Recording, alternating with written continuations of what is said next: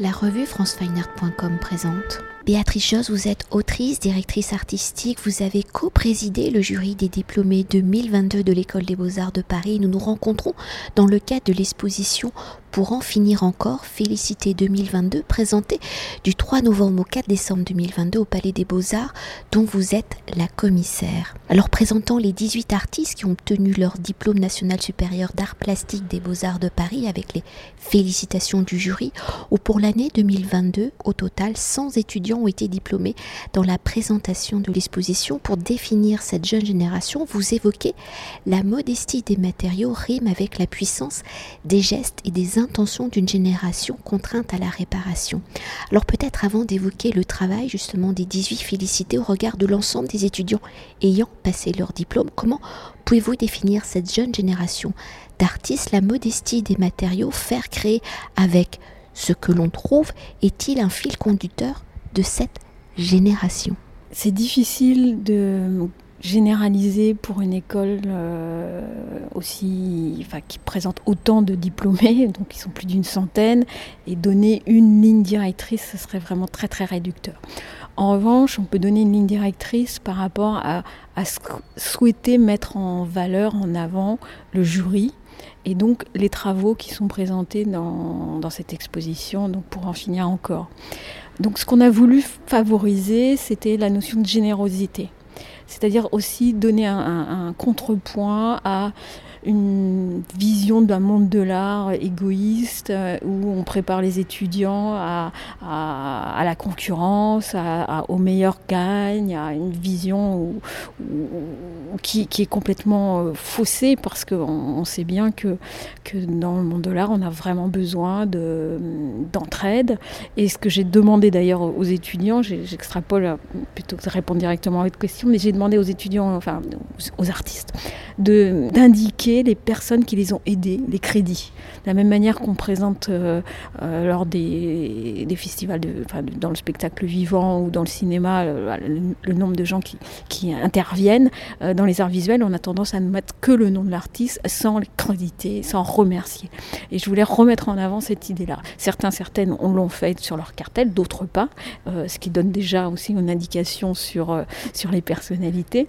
Mais c'est très important de, de redonner cette, cette notion de générosité à, ce milieu qui, qui a la réputation de ne pas en avoir. Ça, c'était le premier critère. Le deuxième critère, c'est effectivement la modestie des matériaux, une économie, une écologie des moyens.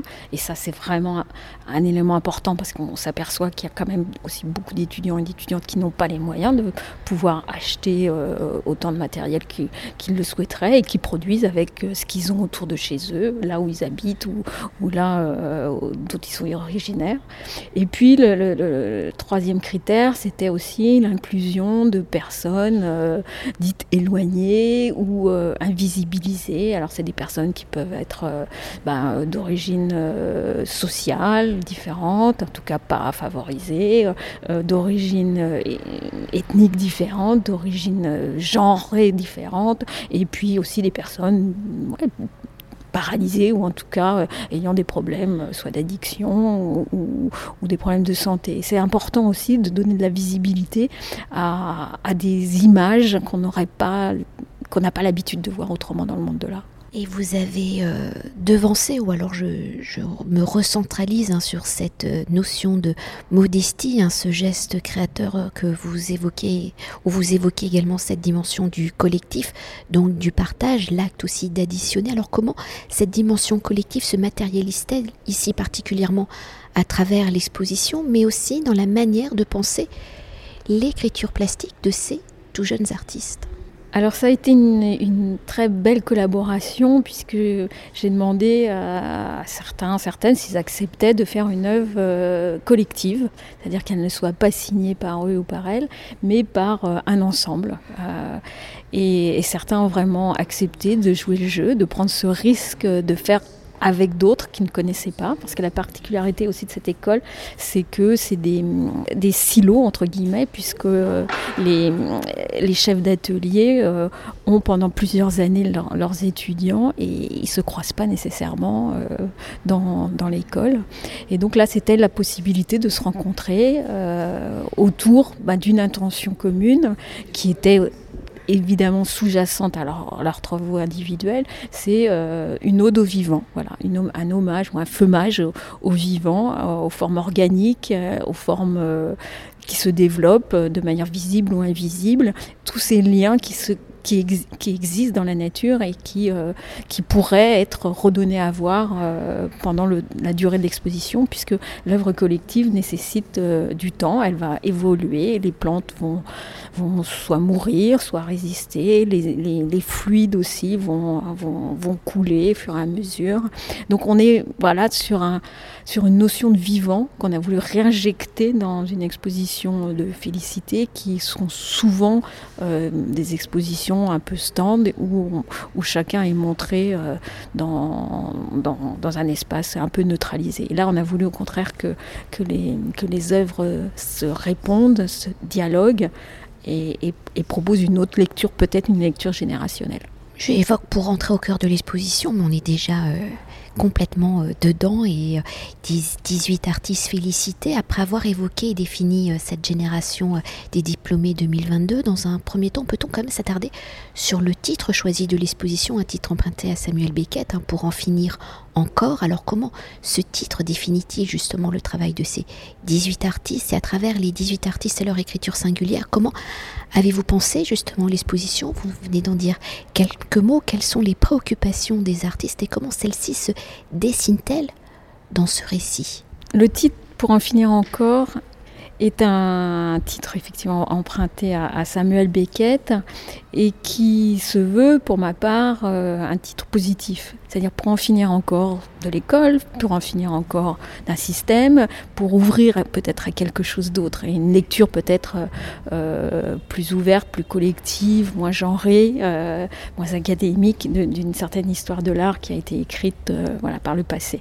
Donc pour en finir encore, c'est peut-être cette notion de cycle euh, sur lequel on pourrait revenir, qui est le cycle saisonnier aussi, euh, sur lequel travaillent, enfin, vivent un certain nombre de de peuples, de peuples autochtones notamment, et sur lesquels on est, nous, en, train de revenir. Mais se fait que la modernité nous a induit la notion de la flèche du temps. Il y aurait un, début, un commencement et, la fin qui est déjà écrite, puisque la Bible nous dit que c'est l'Apocalypse. Donc euh, c'est pour éviter cette notion apocalyptique du temps dans lequel on, commence à baigner sacrément que j'ai voulu aussi redéfinir pour en finir encore, voilà, dans cette notion de circularité, donc dans cette notion d'espoir. Et peut-être pour revenir, euh, parce que vous avez déjà évoqué quelques préoccupations euh, des artistes, hein, cette notion euh, de vivant, de ce rapport aussi au collectif, mais pour aller plus en profondeur, parce que au final, ils abordent,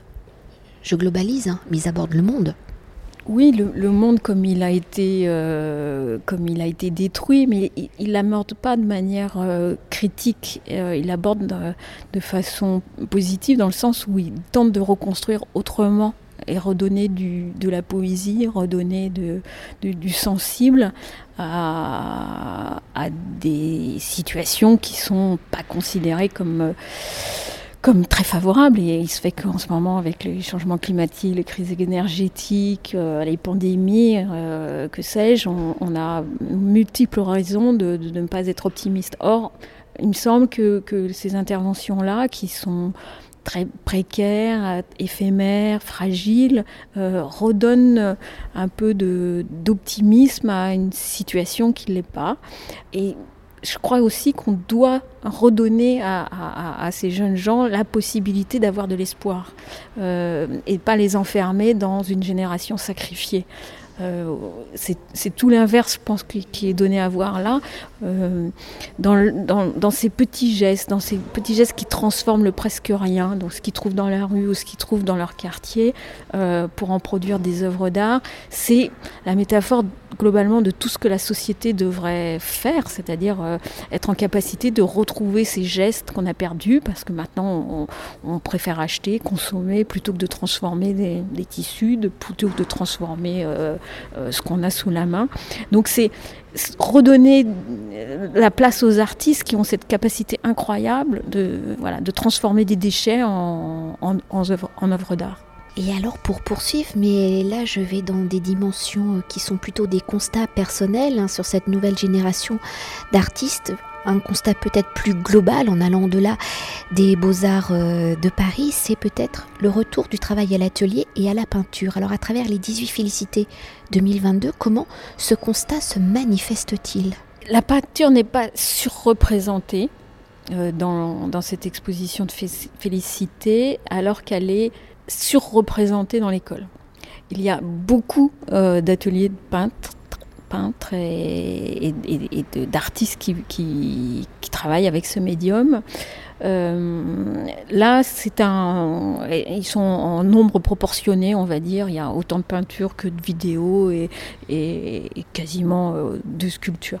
On n'a pas souhaité euh, faire des quotas en se disant s'il y a 60% de peintres, il devrait y avoir 60%. Pas du tout. Ça n'a pas été le, critère. Je vous disais, les, critères, c'était vraiment des critères beaucoup plus généraux et beaucoup plus sensible sur des questions euh, écologiques, des questions euh, sociales, euh, plus que des questions artistiques au sens propre. De la même manière qu'on a devant nous quelqu'un qui n'a pas été félicité, mais qui représente un peu la, la, quintessence de ce qu'on imaginait être un travail d'artiste au moment de la guerre en Ukraine, en l'occurrence Micha est, ukrainien, et aussitôt la déclaration de guerre, il a demandé à tous ses amis artistes au sein de l'école de, produire des, images pour l'Ukraine, qu'il a été euh, collé avec des amis à lui justement euh, en Ukraine.